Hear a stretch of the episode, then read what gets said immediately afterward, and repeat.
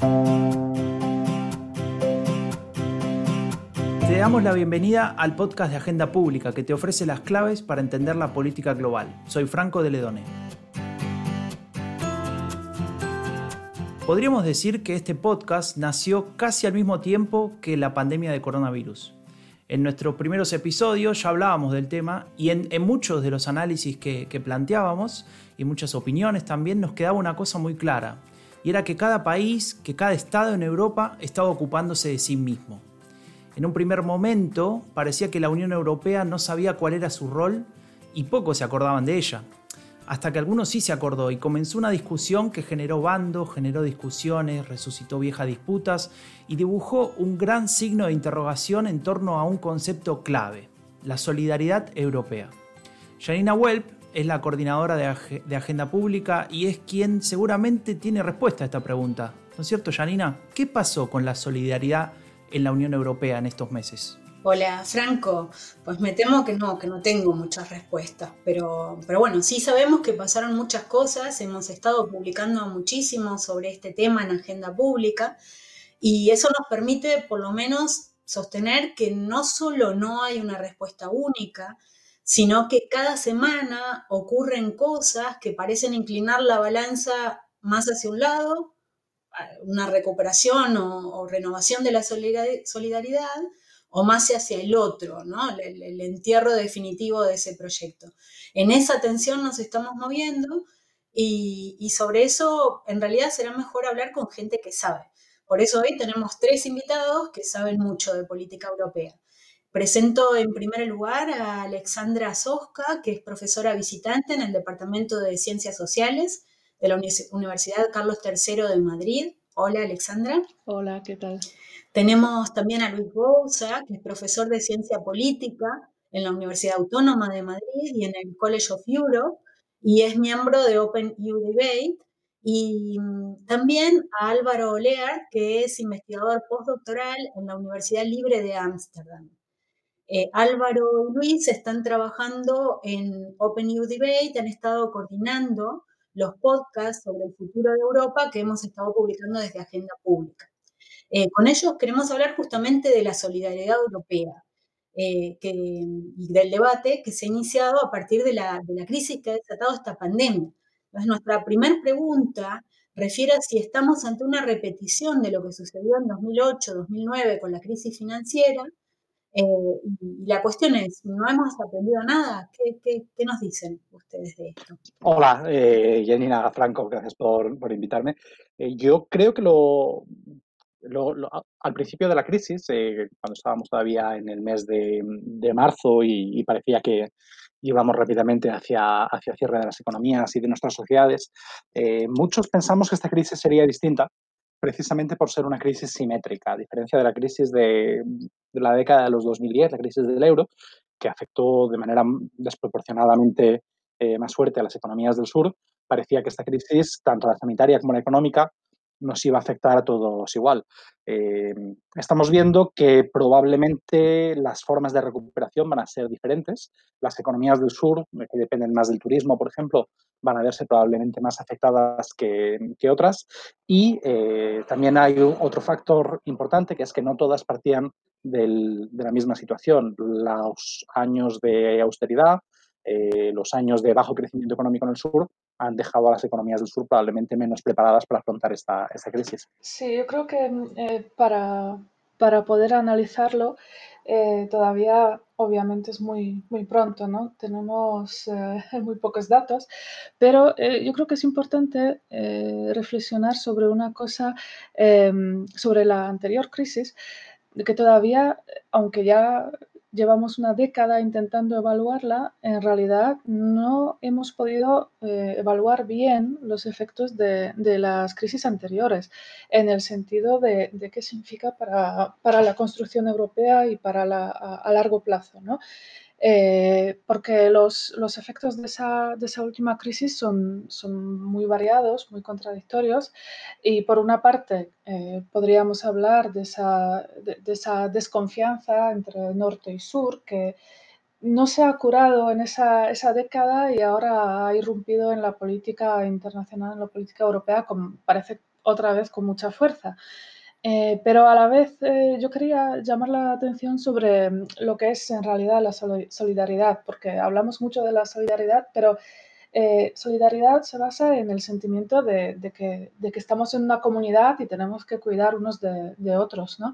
Y creo que en este sentido, si miramos, si miramos datos de, la Unión Europea, eh, vemos que entre los europeos eh, en realidad ha aumentado el sentimiento de identificación, de pertenencia a, a la Unión Europea, a Europa. por lo tanto, yo creo que por una parte, por supuesto, han surgido muchas eh, reacciones de tipo eurocéptico, pero a la vez los europeos hoy en día, eh, igual que en 2008, descubrimos que formábamos parte de lo que es la Unión y cómo esa interdependencia nos, nos unía, eh, ahora ya lo sabemos y, creo que eso se ilustra también con, con, esa interesante reacción de cómo se ha esperado, o sea, se espera de que la Unión Europea ofrezca soluciones, ¿no? Automáticamente, aunque no esté dentro de sus eh, competencias. La verdad es que estoy, bastante de acuerdo con, todo lo que se ha dicho hasta ahora. Eh, bueno, de entrada, un placer estar aquí con vosotros. Gracias por la invitación. Em, yo diría que la diferencia principal entre la crisis actual y la del 2008 y 2009, bueno, hay, dos cosas. Hay por un lado, tenemos una similaridad, que es la respuesta de la UE de la Unión Europea ha sido principalmente em, una, respuesta intergubernamental. Es decir, eh, se ha omitido prácticamente por completo el Parlamento Europeo y hasta cierto punto a la Comisión y se ha ido hacia el típico Consejo eh, Europeo en el cual se decide todo. Y ahí, ahí es donde vemos un poco este, em, este enfrentamiento entre, entre eh, gobiernos nacionales, entre el gobierno principalmente holandés y el español, italiano y compañía. Entonces, en este sentido, sí, es un, hay un elemento que, es, muy similar.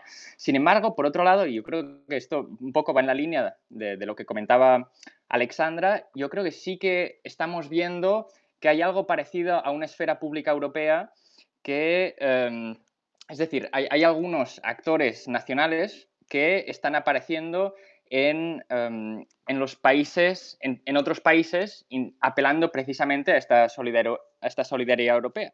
Es decir, yo creo que sí que, sí que vemos elementos de, solidaridad transnacional que quizá todavía no se eh, materializan en una policy concreta, y yo creo que en gran parte es precisamente este, este mismatch, es precisamente por la respuesta intergubernamental. Es decir, yo creo que si eh, queremos ver una respuesta unida eh, de la Unión Europea, hace falta que el Parlamento Europeo y la Comisión em, tengan algo más de poder y tengan eh, algo más que decir en, este debate y no sean únicamente los gobiernos nacionales.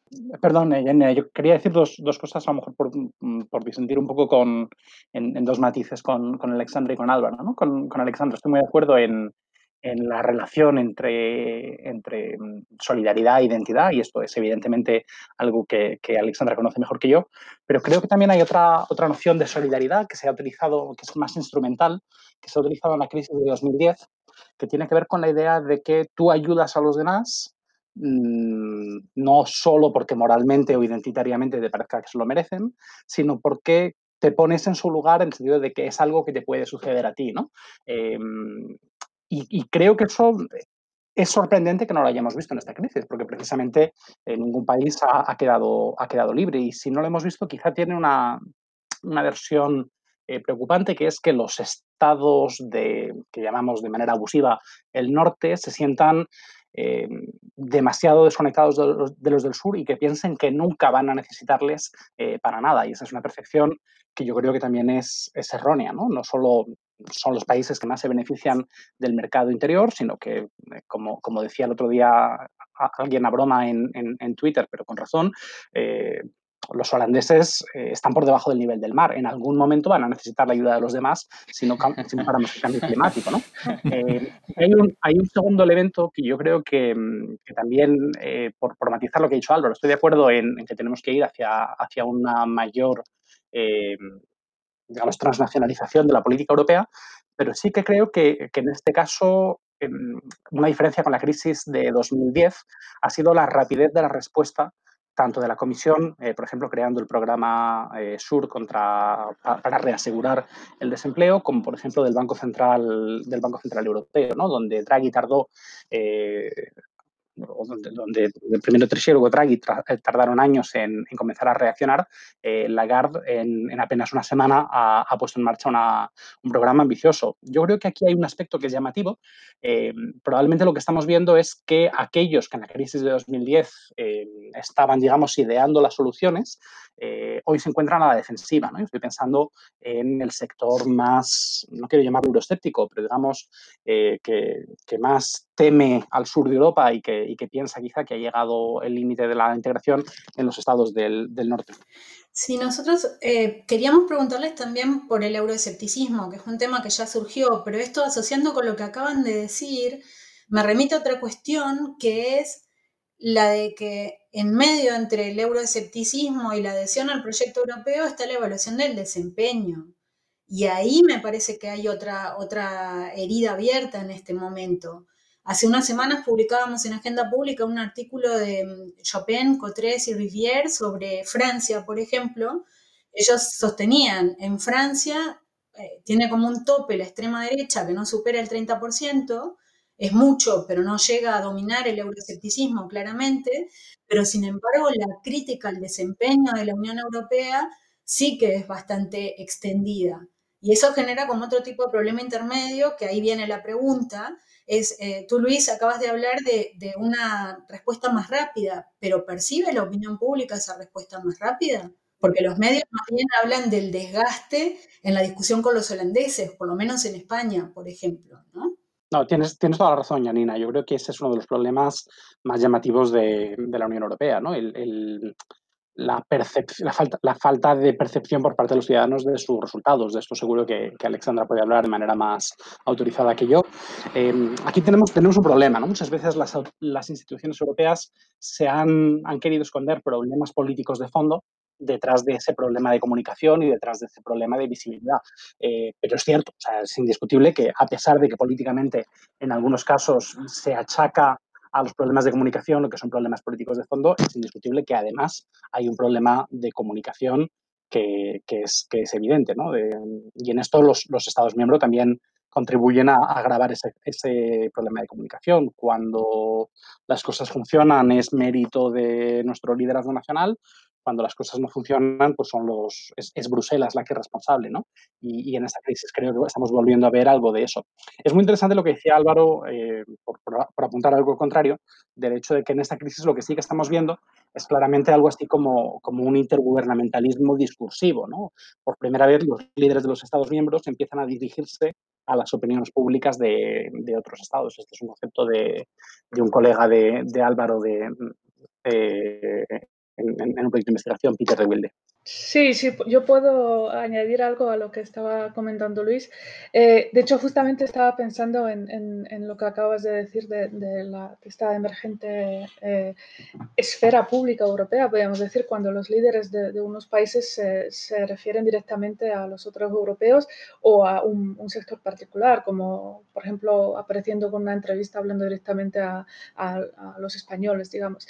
Pero yo creo que hay una, cosa importante eh, en relación con, el euroceticismo eh, y, creo que explica bien desde, desde el punto de vista de lo que estamos viendo, las dinámicas que estábamos viendo en la europea, si nos fijamos eh, otra vez en, cómo se explica el desarrollo de, las percepciones de la Europea, y es que mm, obviamente tenemos en, la Europea unas unas condiciones muy diferentes en, los países. ¿no? O sea, no, sabemos, sabemos que eh, la mala situación económica no ayuda a que haya una buena percepción de la Unión Europea, no ayuda tampoco el, el, blame game que mencionaba Luis. Em, de cuando todo va bien eh, no se habla de la Unión Europea, pero cuando algo falla es mejor poner la culpa en, en Bruselas, Mm, que no se sabe muy bien quién es, pero eh, no tenemos todavía eh, datos de cómo, cómo eso, esas, esas, dinámicas van a desarrollarse en, en, los diferentes países, porque el problema que tenemos en Europa es que hay países como por ejemplo España, eh, principalmente países del periferia sur y, y, del este, donde hay una referencia nacional que no permite plantear un proyecto de salida de la Europea serio porque no se ve que hay una alternativa nacional. Mientras que en los países, eh, algunos de estos países eh, más ahorradores que les llamamos, la percepción de las instituciones es tan buena de que, bueno, en un hipotético caso de, un, un, voto sobre, sobre salida, pues sería viable para la opinión pública, ¿no? O sea, esa es una cosa que hay que tener en cuenta, que no hay un desarrollo uniforme eh, en todos los países de lo que son las percepciones de la Unión Europea, porque los, los, eh, lo, que está en juego es diferente para diferentes países. Em, pero lo que quería comentar aquí es que tenemos datos de la opinión pública, por ejemplo, de un país que hoy en día creo que se, eh, se percibe como muy eurocéptico por culpa de su gobierno, y es Polonia.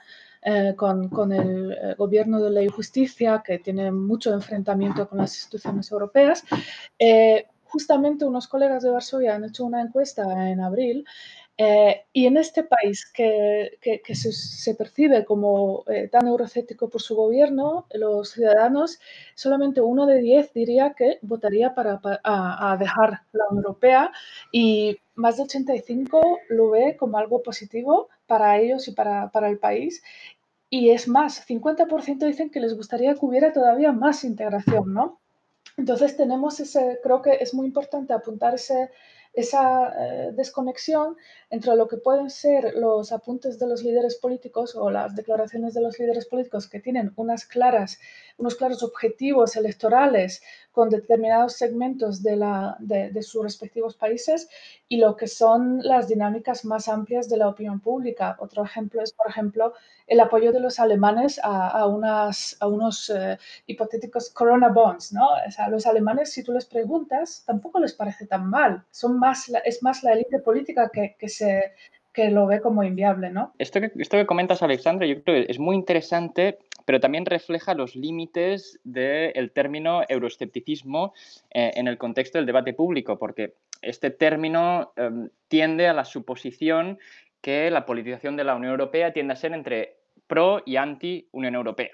Em, entonces, yo creo que en este contexto eh, es, es, es interesante ver cómo en Polonia los ciudadanos polacos en general no son antieuropeos, sin embargo, dan, apoyo a un gobierno nacional que claramente contesta muchos de los elementos de, la Unión Europea actual. Entonces, yo creo que aquí lo que realmente está en juego no es tanto la, no es una cuestión existencial para la Unión Europea en general, sino qué tipo de Unión Europea.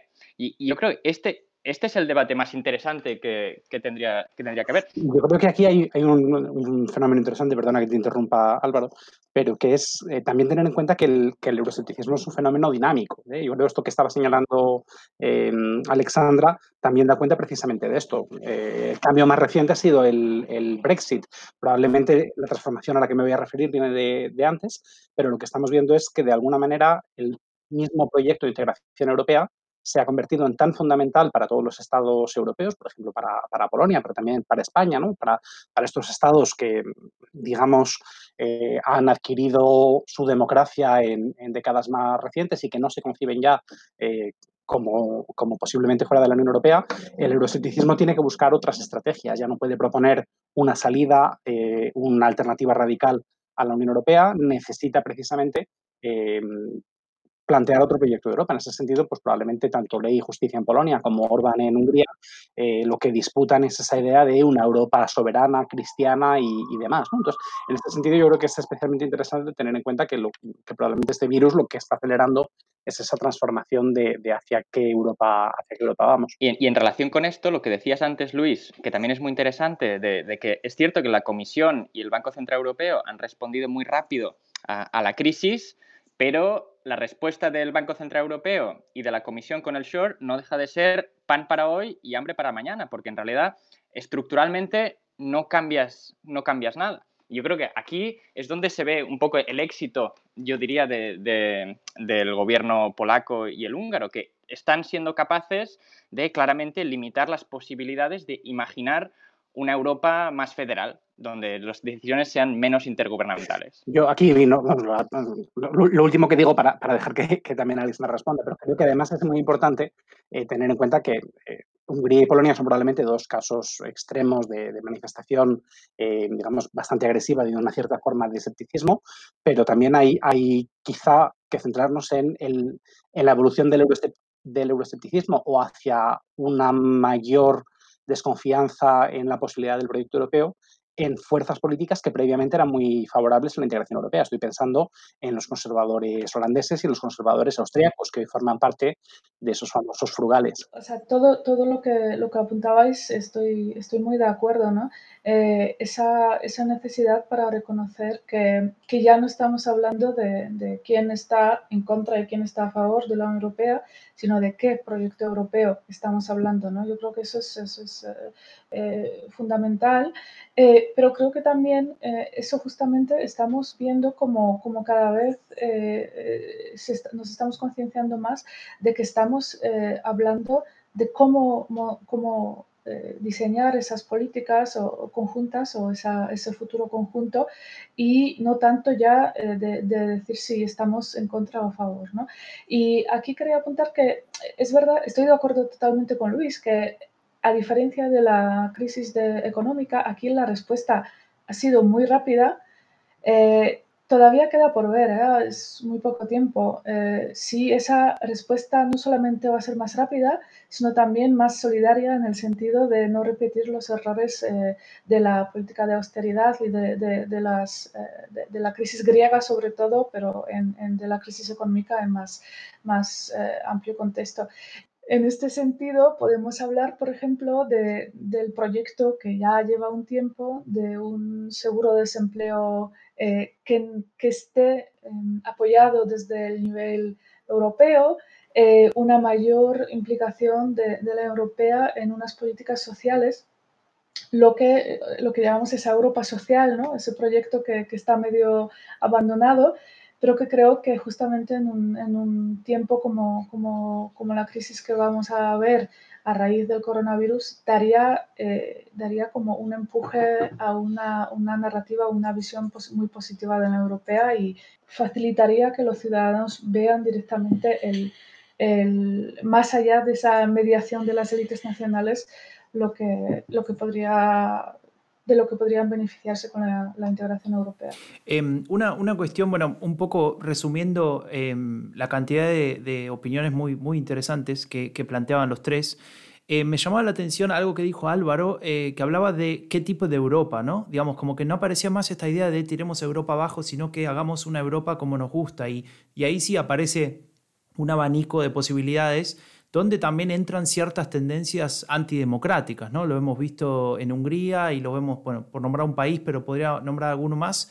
Entonces la pregunta es si esta situación eh, de la Unión Europea, tal vez comunicando no tan bien, como decía Luis, eh, las medidas que va tomando, pero además también una posterior situación económica difícil donde haya sectores eh, bastante perjudicados, si esto no puede convertirse en una oportunidad para ya sea los populistas eh, euroescépticos, no necesariamente, insisto, que quieran tirar la Europa abajo, pero sí que tengan una visión diferente, pero también partidos de la derecha radical, ¿no? que, que en algunos lugares son bastante fuertes y que, y que a partir de, de, esto podrían ganar espacio. ¿Qué piensan de eso? Yo, por, por lanzarme, ¿no?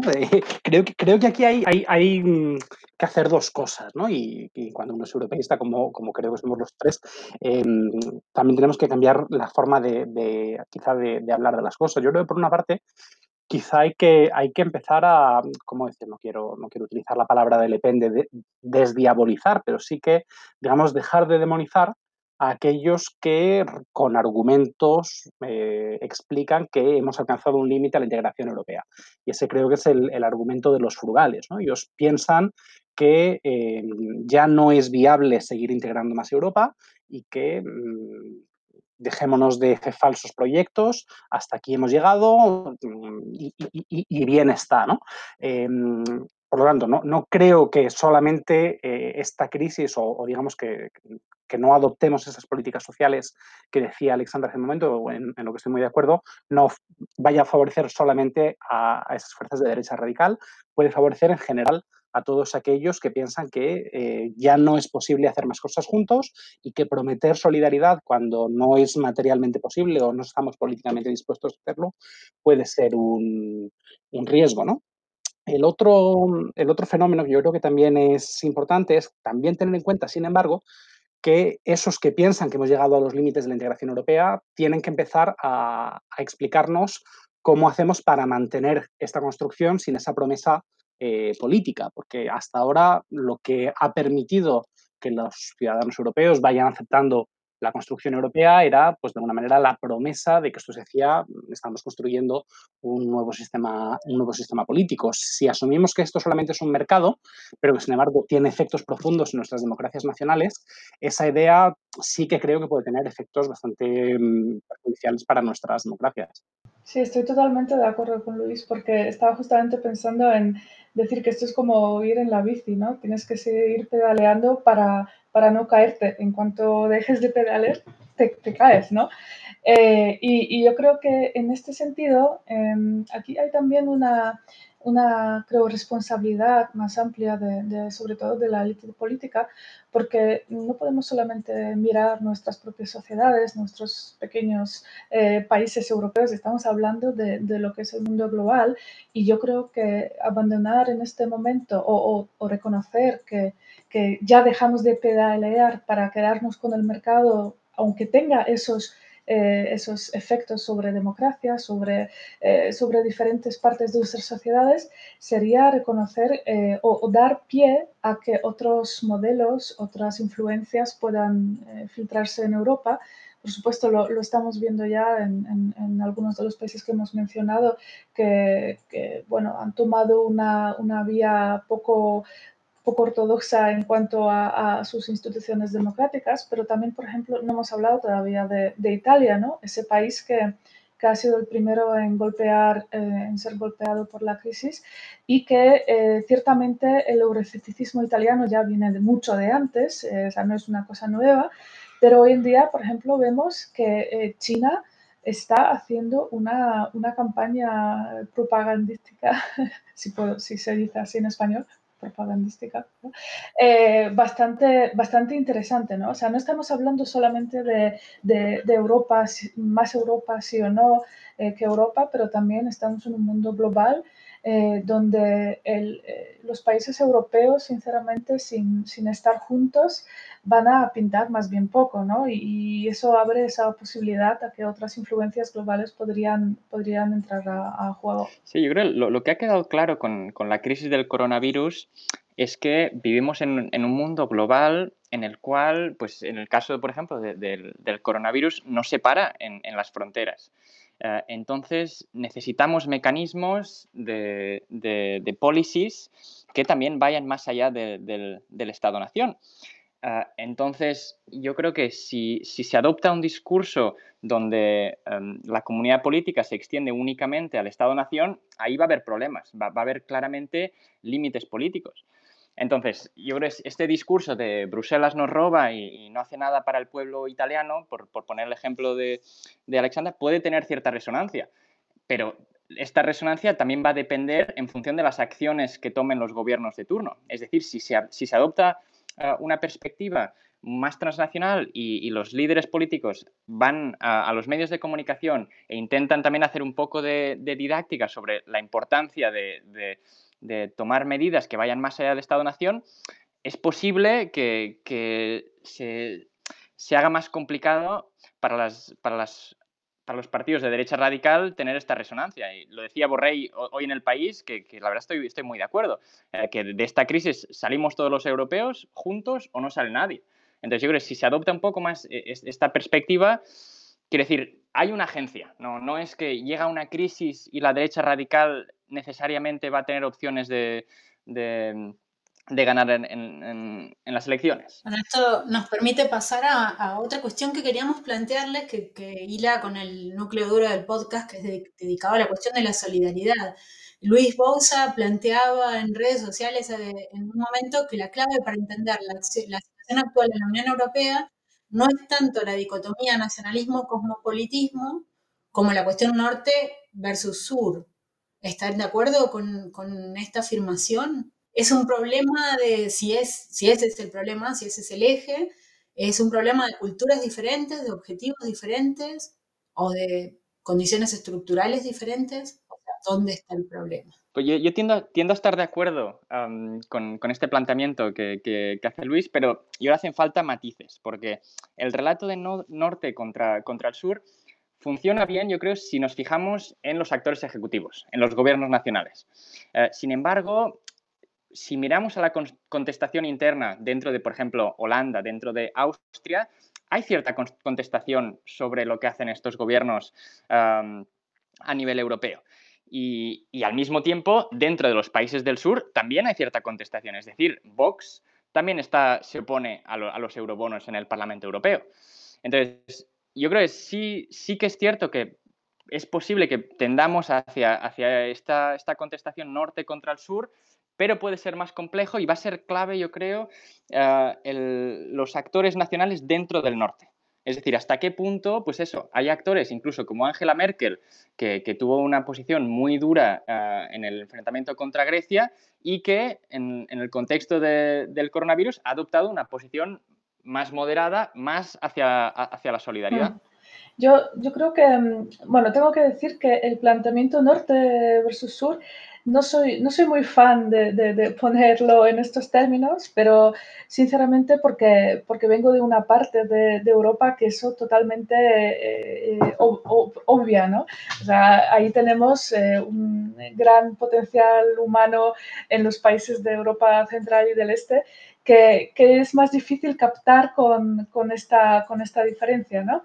O sea, por, por una parte, la, diferencia norte-sur, yo creo que, que estoy de acuerdo en que a nivel intergubernamental quizás es lo que más se, lo que más se percibe, eh, pero también hay que decir que, el norte necesita el sur, igual que el sur necesita el norte, eh, el norte necesita a, los otros países que pueden ser también eh, en general los países de, o sea, es como el núcleo duro necesita la periferia porque estamos ante una interdependencia económica que, está muy enraizada. ¿no? Y yo creo que es importante que, reconozcamos eh, esa, realidad de que, que, tiene mucho que ver, creo, con, lo que comentaba antes, con, los incentivos electorales nacionales de los diferentes eh, actores porque es un juego muy, es un juego muy difícil, ¿no? Eh, con los diferentes incentivos a, estos diferentes niveles, eh, realmente se hace un juego muy, muy complejo que acaba perdiendo por ahora la idea de, de, la unión y la idea de mayor integración. Pero yo creo que tienen sus límites, porque si, si bien el gobierno holandés o el ministro holandés puede decir que que, bueno, que no siente la obligación moral o, no, siente ese, no, no, siente esa solidaridad con el sur como para, para acceder a una mutualización de, de la deuda eh, para financiar la, la, recuperación de esta crisis. Lo cierto es que su país, bueno, y antes creo que lo ha mencionado Álvaro, eh, Álvaro puede depender en, en otras cosas de, de, los otros países europeos y sería una visión muy cortoplacista no reconocer que, que no es también en, el, interés de, los gobiernos del norte eh, ayudar ¿eh? y, apoyar una recuperación. En Agenda Pública publicamos un artículo de Ramón Jauregui y José Luis Escario, donde justamente se meten a analizar el sistema fiscal holandés y hacen una crítica como de muy alto nivel, ¿no? La Comisión Europea ha señalado a Holanda como uno de los países que cuenta con un sistema fiscal que socava las bases imponibles de sus socios comunitarios, ¿no? Bordea el convertirse en un paraíso fiscal en determinados eh, ámbitos, con lo que también este tipo de cuestiones están en el fondo de la discusión. Sí, Sí, eh, esto, esto, yo creo que es una, cuestión clave y tiene que ver con lo que yo iba a decir, ¿no? Cuando, cuando decía norte versus sur, no, a mí la expresión tampoco me gusta hablar de norte contra sur, eh, sería más preciso hablar de endeudados eh, y, acreedores, ¿no? De acreedores y deudores. tiene toda la razón Alejandra cuando hablaba hace un momento de interdependencia económica, pero precisamente lo que se achaca desde desde algunas argumentaciones, es que el problema de esa interdependencia económica es que está mal gestionada políticamente. El, problema que tenemos es que las reglas del mercado están dadas, puede que favorezcan especialmente a países como, como, Alemania o Holanda, pero es verdad que el mercado único favorece a todos los estados. El problema está en que las reglas de la gobernanza económica, fundamentalmente dictadas por eh, la política monetaria, eh, son mucho más rígidas. y, ahí es donde la, argumentación de que los estados más endeudados tienen dificultad para cambiar su situación dentro de, la Unión Europea. ¿no? Yo aquí, por, añadir, sin embargo, una nota optimista, creo que el plan de recuperación anunciado por Francia y, por Alemania, eh, propuesto por Francia y por Alemania, contenía muchos elementos eh, llamativos y rompedores con, dinámicas de, por lo menos 20 o 30 años de gobernanza económica. Yo creo que tendremos que ver cómo, cómo se desarrollan esas ideas.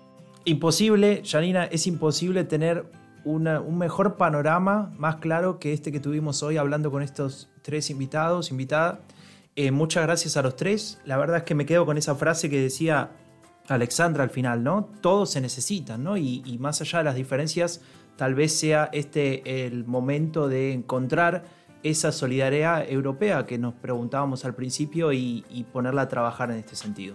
Muchísimas gracias por la invitación, ha sido un placer. Muchas gracias, Franco. Gracias a vosotros. Gracias a todos. Un saludo a todos. Bueno, Janina, muchas gracias. Eh, gracias a ustedes otra vez. Gracias a, los que nos están escuchando y las que nos están escuchando desde diferentes lugares del mundo. Yo me despido como siempre pidiendo que te cuides y nos cuides a todos, respetando lo que dicen las autoridades. Visita agendapublica.es, suscríbete a nuestro newsletter o espera hasta el próximo episodio en dos semanas cuando cuando salga un nuevo podcast de Agenda Pública que te ofrece las claves para entender la política global. Yo soy Franco de Ledone, hasta la próxima.